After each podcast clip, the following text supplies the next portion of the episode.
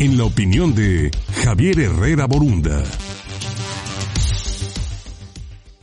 Por supuesto, saludo a Javier Herrera Borunda con su opinión. Mi querido Javier, ¿cómo estás? Buen día, adelante.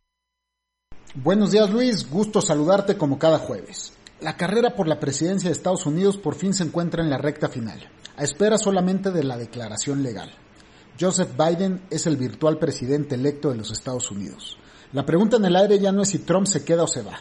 La pregunta es cuánta destrucción dejará su salida, ya que se niega a conceder la victoria. De entrada, ha negado acceso a los fondos para la transición y está judicializando el proceso. Está envalentonado, y no es para menos.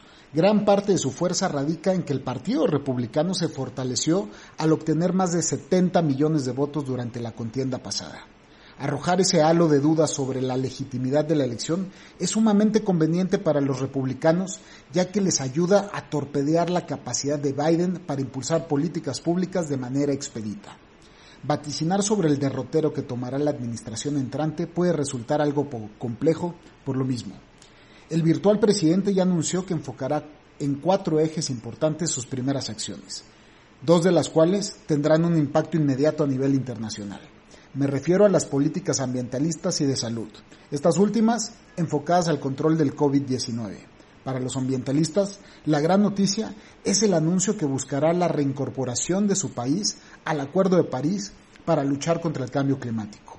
Estoy seguro que la apertura internacional y en especial con Latinoamérica será más factible.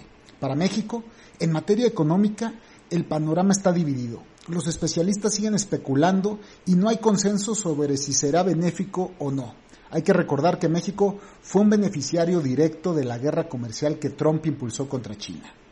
El saludo, bien dice, no se le niega a nadie. Otros líderes internacionales ya lo hicieron. Creo que es momento de seguir procurando la relación con nuestro socio comercial más importante. Esperando que el presente cambio sea benéfico para nuestro país, me despido de ustedes. Soy Javier Herrera y esta fue mi opinión. Muchas gracias.